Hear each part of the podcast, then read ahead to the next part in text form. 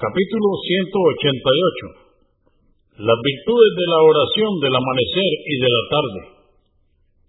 1047. Narró Abu Musa al-Ashari, que Alá esté complacido con él, que el mensajero de Alá, la paz de Dios con él, dijo, quien rece la oración del alba, o Fajr, y la oración de la tarde, Asr, entrará al paraíso Convenido por Al-Bukhari, volumen 2, número 43, y Muslim, 635. 1048. Narró Abu Sa'ir ibn Umara, que Alá esté complacido con él, que oyó decir al mensajero de Alá, la paz de Dios con él, no entrará en el infierno quien siempre rece antes de la salida del sol y antes del ocaso. Muslim 634. 1049. Narró Yundub ibn Sufyan, que Alá esté complacido con él, que el mensajero de Alá, la paz de Dios con él, dijo, quien rece la oración del alba estará bajo la protección de Alá. Sé precavido, hijo de Adán, de no contravenir y romper tu compromiso con Él cometiendo alguna falta. Muslim 657.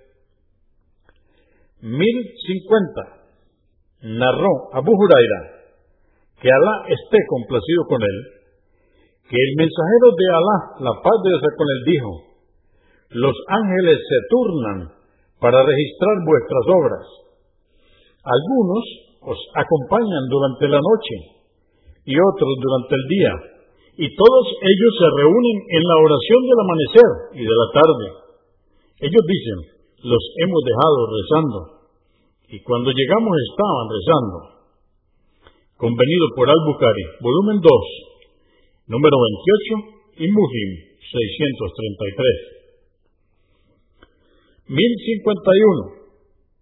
Yarir ibn Abdullah, que Alá esté complacido con él, dijo, Estábamos junto al profeta, la paz de Dios con él, y miró la luna en una noche de plenilunio y dijo, ciertamente veréis a vuestro Señor como estáis viendo esta luna, sin cansancio en vuestra visión. Si no os veis impedidos para rezar la oración antes de la salida del sol y antes del ocaso, realizadla convenido por Al-Bukhari, volumen 2, número 43, y Muslim, 633. En otra versión, entre comillas, contempló la luna la noche del 14 del mes lunar, cierra comillas.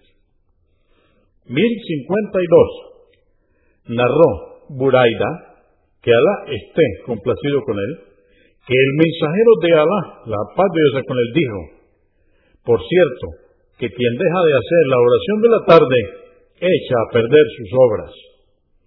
Al-Bukhari, volumen 2, número 26.